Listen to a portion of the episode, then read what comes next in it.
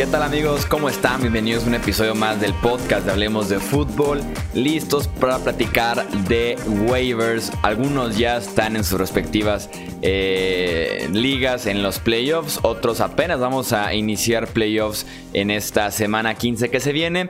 Y son importantísimos los waivers. Y para dar sus recomendaciones nos acompaña como siempre mi amigo Mauricio Gutiérrez, fundador de EstadioFantasy.com y analista aprobado por Fantasy Pros. Mao, bienvenido nuevamente, hablemos de fútbol. ¿Qué onda, Chuy? ¿Cómo están todos? Espero que festejando ese pase a las semifinales o a playoffs de sus ligas, espero que hayan terminado la temporada regular con triunfo o eh, la primera etapa de playoffs también con una victoria. Sí, así es, una semana interesante por las lesiones que hubo. Brutal, eh, ¿cuál interesante? no, no, no, no quieras, no quieras caer bien, fue brutal, brutal. Cayeron, pero impresionante. Yo creo que es la semana de más lesiones en el año, ¿eh? en, cuanto al tema ofensivo y de impacto fantasy. Sí, en, en, cuestiones de las estrellas, ¿no? Que además este, estuvieron cayendo, por lo menos algunos alcanzaron a producir antes de salir, otros que sí nos dejaron en blanco en muchas posiciones. Eh, y justamente son importantes los waivers porque la lista de esos equipos que ya no quieren ni siquiera arriesgar a sus jugadores, que dicen la lesión es de dos semanas, pero ya se acabó el año, o lesiones que sí son graves, por ejemplo, la, de Rashad Penny. Tenemos casos interesantes para eh, analizar, que tenemos que encontrarles reemplazos justamente esta semana. Y por favor, Maudinos, si es una buena o mala semana para buscar waivers. Mira, Chuy, la verdad es que es una muy buena semana para waivers. Por fin, después de como tres que andábamos ahí teniendo que rascar para o escarbar para encontrar una buena opción, la realidad es que el panorama eh, luce mucho mejor en esta semana. Y aquí el objetivo es doble, porque no solo hay que buscar jugadores que nos puedan servir a nosotros, sino también quitarle opciones a nuestro rival. Entonces, si nosotros necesitamos un wide receiver, pongamos la prioridad de nuestro waiver en un wide receiver. Y si vemos que a nuestro rival le pudiera hacer falta un running back, también reclamen un running back o viceversa. Vayan jugando ahí con las opciones, pero también se trata de restarle oportunidades y opciones al rival. Es parte de la estrategia en playoffs. Sí, así es. Tenemos que estar al pendiente de lo que está pasando alrededor de nosotros, justamente cuando ya estamos por definirlo, que la importancia de fijarnos en cada movimiento, en cada lugar en nuestro roster y en el del rival es realmente de vida o muerte en la temporada de Fantasy Football y se mantiene el mismo consejo que les dijimos la semana pasada. Si están fuera de playoffs, si ya nada más se trata de ver si quedan en la octava posición o en el lugar 12 de la liga, no reclamen waivers de preferencia, dejen que los equipos que están compitiendo en postemporada sean los que se hagan de los jugadores principales y ya el jueves echen un vistazo a ver qué eh, fue lo que quedó. O ya el domingo en la mañana nada más para apuntalar sus respectivos rosters. Eh, pasamos a platicar de una vez de las opciones que tenemos para esta semana. Son, ya saben, cinco opciones. Vamos de la más importante, de la eh, que podría ser más solicitada, a la quinta en este mismo caso. Eh, vamos con la primera, Mau.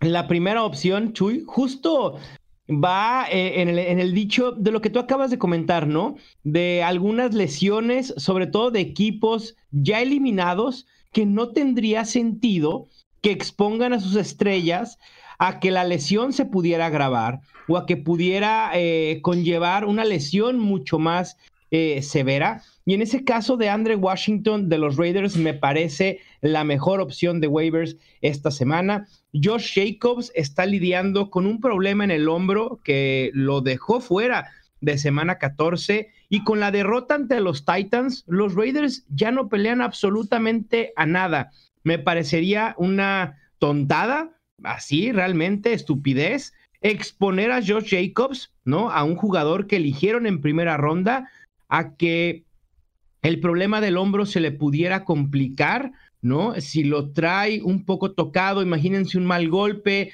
pudiera conllevar incluso una fractura o algo eh, mucho mayor, no tiene sentido. Y de Andre Washington se colocó como la opción primaria de este ataque terrestre, 63% de snaps, 67% de los toques.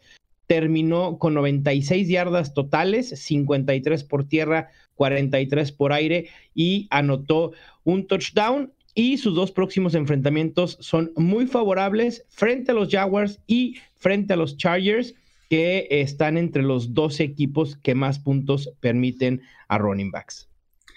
Y con eso eh, se podría tal vez ver ya al final de la temporada de Josh Jacobs una excelente temporada de novato, eh, sin duda alguna callando muchas eh, críticas, muchas dudas. Se vio como un running back muy completo y es una excelente opción para 2020 en Fantasy, ¿no?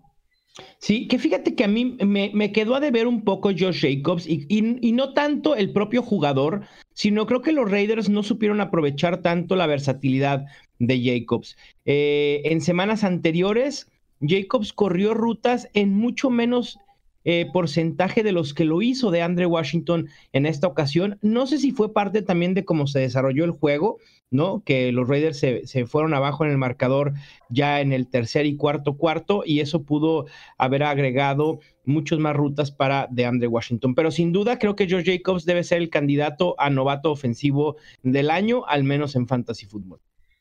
Pasamos con eh, la segunda opción de waivers. ¿Ya le vamos a crear a los Titans, Chuy, o todavía no?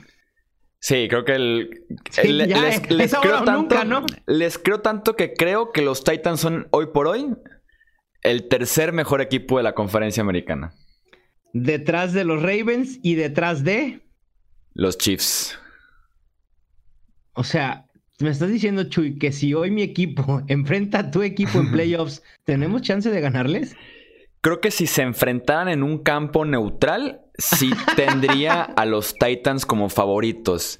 si se tratara tal vez de la situación real, que es tal vez con New England descansando y recibiendo el partido, no lo sé. Pero en campo neutral, descansando siete días, ganan los Titans y deben hacerlo bien porque si les creemos, eh, confiamos en ellos, eh, todo, todo, todo lo que es Tennessee hoy por hoy es muy buen valor en, en términos de fantasy y en términos reales también. Sí, totalmente de acuerdo. Y bueno, las siguientes dos opciones son jugadores de los Titans. El primero y por el problema que hay de lesiones en, receptores, ¿no? DJ Chark, T.Y. Hilton, Calvin Ridley, por ahí también Julio Jones. La realidad es que J. Brown luce como una muy buena opción. Viene de tener la mejor actuación en lo que va del año. Terminó con siete targets, cinco recepciones, 153 yardas y dos touchdowns.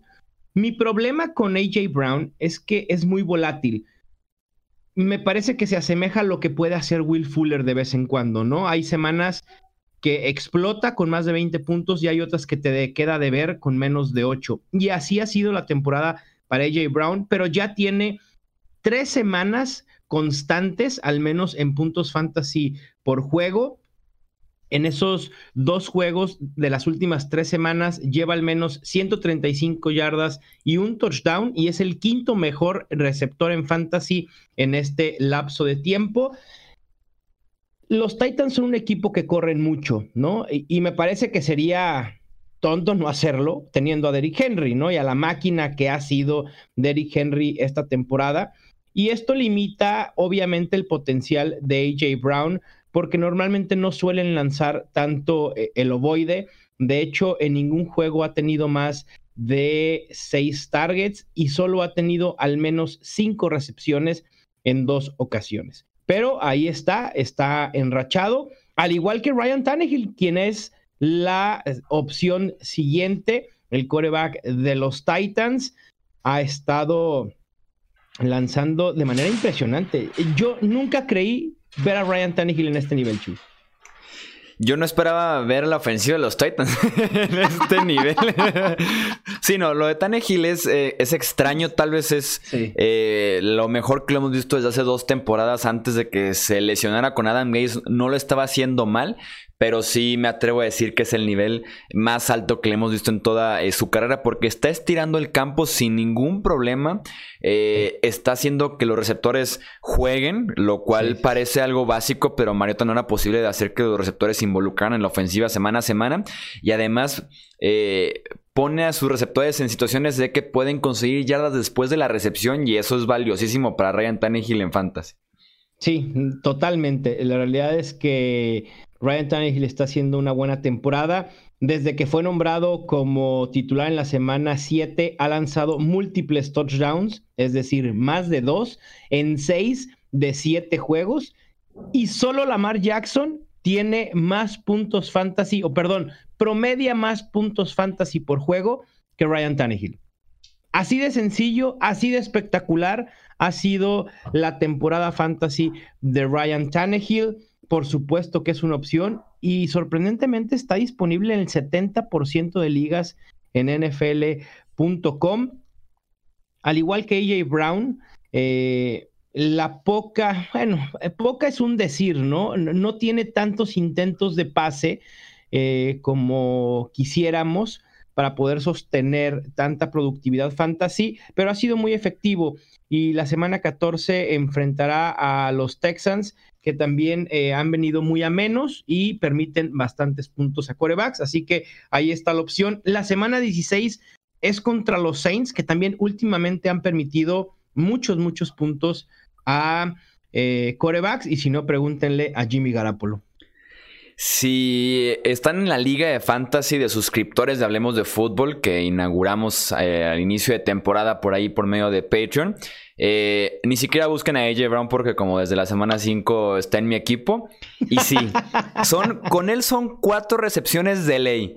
Ya si son cuatro recepciones y 20 yardas, o cuatro recepciones y 180 yardas y tres touchdowns, no sabes. Pero de que te va a dar cuatro recepciones por semana, ese es, ese es el, piso que tiene. Ya el techo es, si son 40 puntos más o nomás 25 puntos, o nomás eh, dos, dos puntos más. Fíjate que yo creo, Chuy, que AJ Brown era, o bueno, se está convirtiendo en lo que esperábamos se convirtiera Corey Davis hace algunos años cuando recién eh, llegó a la NFL. Creo que AJ Brown es una joya en potencia para fantasy fútbol, sobre todo si Ryan Tannehill puede continuar el próximo año a, a, este nivel. Obviamente creo que tendrá que venir una regresión normal de Ryan Tannehill. Será difícil verlo producir eh, en estas cantidades o en estos, con estos números, pero sin duda AJ Brown creo que lo vamos a estar viendo yéndose por ahí de quinta ronda en los próximos drafts eh, del próximo año. Sí, lo vale por todo lo que consigue después de la recepción, porque te estira el campo, porque rompe tacleadas, sin duda alguna lo vale. Eh, un aspecto que yo tomaría en cuenta con Ryan Tannehill, tal vez como viéndolo de previa de 2020, suponiendo que se queda con los Titans y que en ese sentido eh, todo sigue igual como el potencial que pudiera tener, yo estaría muy al pendiente de qué pasa con Derrick Henry, que le quedan tres partidos de contrato con los Titans y que Tannehill se beneficia muchísimo de los pases en play action gracias a que Henry está siendo ahorita tal vez el mejor corredor de la NFL. Si saliera eh, Derrick Henry de Tennessee, eh, tendría mis dudas sobre el nivel de Ryan Tannehill para la próxima temporada. Sí, yo también. Creo que ahí sí tendría un impacto negativo obvio, ¿no? Eh, la salida de, de Derrick Henry. Y habrá que ver qué hacen los Titans, porque seguramente Derrick Henry va a pedir un contrato bastante oneroso y a ver si, si Tennessee está dispuesto a soltar el dinero. Ya, ya veremos a ver qué sucede. Sí, y un ejemplo ya nada más para cerrar en este tema de fascinaciones a los Titans. Un ejemplo perfecto de cómo se benefició Ryan Tannehill. Me encantó ayer, los Titans tenían primera y 10 desde su propia yarda 9 cuando Derrick Henry justamente estaba aniquilando a los Raiders. Y la primera jugada de la serie ofensiva de los Titans es Personal 12, o sea, un corredor, dos alas cerradas, solamente un receptor con ganas de correr la bola. Play action, 91 yardas para AJ Brown. Sí, sí. Se alimenta muy bien Ryan Tannehill de lo que estaba haciendo de Derrick Henry este año y sobre todo en este partido contra eh, los Oakland Raiders. Eh, pasamos a la, a la, cuarta opción porque ya dimos 2 y 3, ¿verdad? Eh, ¿O esta no, fue un combo? No, sí, esta fue la tercera. Primero de Andre Washington, segundo AJ Brown, tercero Ryan Tannehill. Ok, a la sí cuarta. tengo un combo, pero lo estoy guardando para la segunda. o sea, vamos a recomendar siete jugadores. Por ahí más o menos. bueno, eh, la opción que siga, no lo vas a creer, Chuy. Ya lo habíamos recomendado. Patrick Laird, el corredor de los Dolphins. Aquel corredor que en su primera incursión eh, ya sin, sin Kalen Balach promedió media yarda por acarreo. Bueno, es el nuevo corredor titular en Miami, punto. No hay más. Los Dolphins no tienen otro corredor más que a Patrick Laird. Bueno, sí tienen, pero la realidad es que Patrick Laird se ha colocado como el titular indiscutible. En estas últimas dos semanas ha participado en el 71% de los snaps y ha sido responsable del 75% de los toques. O sea, es una utilización abrumadora a favor del novato no drafteado. Y quizá no ha sido tan productivo, pues porque obviamente estar ligado a una ofensiva como Miami, que suele venir de atrás, que tiene que echar mano del juego aéreo y que no cuenta con una línea ofensiva tan talentosa. Sin embargo, con 53 yardas por tierra, 10 recepciones, 81 yardas por aire y un touchdown, ha sido el running back 19 en estas últimas dos semanas y ha generado más puntos fantasy que David Montgomery, Nick Chop, Philip Lindsay, Leonard Fournette, Bo Scarbo, Mark Ingram, Kenyan Drake, Alvin Kamara y Carlos Hyde. Nada más. Tiene lo, siempre valioso en los running backs, que es el volumen. Así es, tiene volumen y además la versatilidad también de ser utilizado en el juego aéreo de unos Dolphins que normalmente tienen que venir de atrás y, en ese sentido se ha beneficiado bastante Patrick Laird y los próximos dos enfrentamientos son inmejorables. Enfrenta a los Giants en semana 15 y después enfrenta a los Bengals en la semana 16, en lo que probablemente puedan ser eh, juegos con un marcador no tan eh, a favor del rival y entonces Miami pudiera echar mano aún más de este corredor. Pinta para que pueda ganar por ahí un par de eh, enfrentamientos de fantasy fútbol. en ligas PPR, Chuy, creo que sí, sin problemas, debe ser considerado para el flex. Fácil, pero con los ojos cerrados. Eh, adelantándonos un poco en tus rankings, ¿lo ves posicionado más o menos en dónde para el fin de semana? Lo colocaría en el rango de un running back 2 bajo entre el 20 y 24, yo creo. Ok. Más o menos ahí. Eh, obviamente en ligas estándar lo colocaría más como un running back 3, es decir, como un running back 35 probablemente, ¿no? E, es de estos jugadores que se benefician mucho de las recepciones, eh, como Bo Carbo, al revés. Bo Carbo en ligas estándar es muchísimo, pero mucho más eh, valioso que en ligas PPR. Sí, si además se juntan por ahí con un par de lesiones, pues obviamente va subiendo el nivel que nos puede ofrecer un suplente de, este calibre ya en plena semana 15. Eh, y, para cerrar, vamos ahora sí con el combo de, de jugadores. Vamos con un combo, Chuy. Y si alguien que ha avanzado a la semifinal de Fantasy tiene a Mike Evans, lo siento mucho. Eh, descártenlo, no va a jugar. Eh, la lesión del tendón de la corva luce bastante seria y yo creo que no lo volveremos a ver al menos esta temporada. Si por ahí se da el milagro, ya están eliminados los, los Buccaneers, Chuy, ¿no, verdad? Eh, creo que matemáticamente no, pero sí, el mismo Bruce Arians ya se mostró muy pesimista hacia la lesión. y yo soy de esos, En una liga que tengo a Mike Evans y a Chris Godwin, y son de esos que tengo en la posición de receptor y que ni siquiera volteo a ver de si considero o no mandarlos a la banca, ¿sabes? O sea, son los que inamovibles. Eh, de ley y sí me pesa Mike Evans, pero venga, viene la recomendación. Bueno, te vas a ver favorecido, seguramente Godwin, eh, sabrás que será el, el, que va, el que más va a producir. También habrá que ver cómo anda de la mano James Winston, ¿eh? Pero bueno, asumiendo que está bien, hoy el último reporte es que no hay eh, nada tan grave que lo pueda marginar de seguir jugando. Y en ese sentido, Breshad Perryman y Justin Watson, ambos wide receivers, son opciones viables. Eh, Perryman, ante la ausencia de Evans, jugó en el 83% de snaps y Watson lo hizo en un 55%. Y la producción de los tres wide receivers fue bastante pareja. Watson fue el más prolífico con 16.90 puntos, le siguió Chris Godwin con 16.10 y en tercer puesto Breshad Perryman con 16.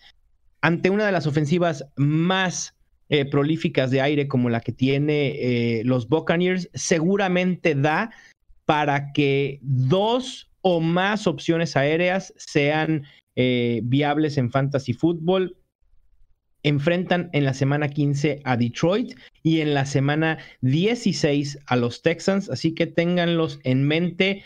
Si me pedirían una primera opción entre estos dos, creo que me iría por Justin Watson.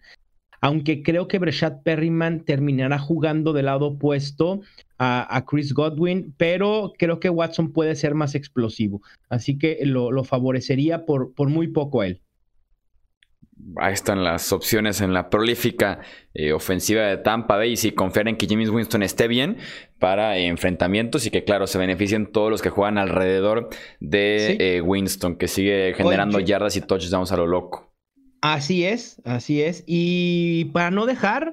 Eh, quienes estén interesados en los running backs handcuffs o suplentes, que también suele ser una buena estrategia en playoffs, lo acabamos de ver con de Andre Washington, con Adrian Peterson, ahora que se, que se volvió a lesionar Darius Guys.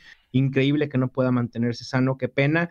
Eh, las mejores opciones son Alex Mattison de los Vikings, Tony Pollard de los Cowboys, Gus Edwards de los Ravens, Darwin Thompson de los Chiefs y ahora CJ Procise de los Seahawks ante la baja de Rashad Penny.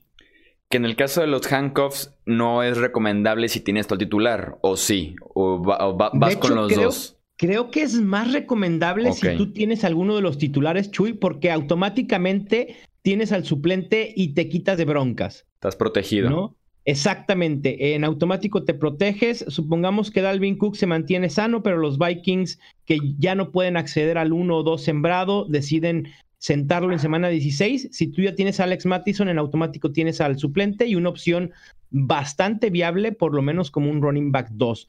Entonces, eh, vale la pena. Si tú ves que te vas a enfrentar próximamente a alguien que tenga a Dalvin Cook, a Ezekiel Elliott, a Mark Ingram, etcétera, quítales estas opciones a tus rivales.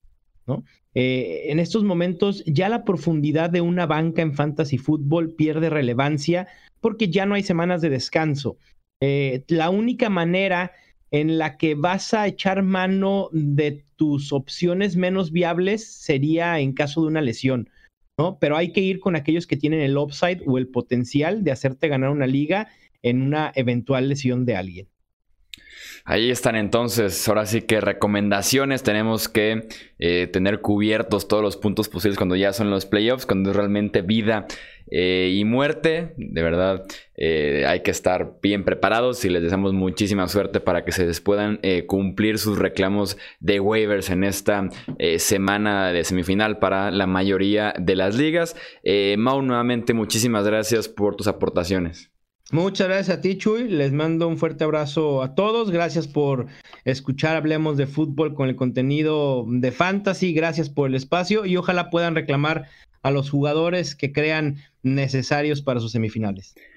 Les recordamos que nos pueden seguir en Twitter, Facebook, Instagram como Hablemos de Fútbol. Tenemos también el canal de YouTube con contenido eh, diferente, noticias, eh, resúmenes y demás. Pueden checarlo también como Hablemos de Fútbol en YouTube. Yo soy Jesús Sánchez y nos escuchamos en el próximo episodio. Hasta luego.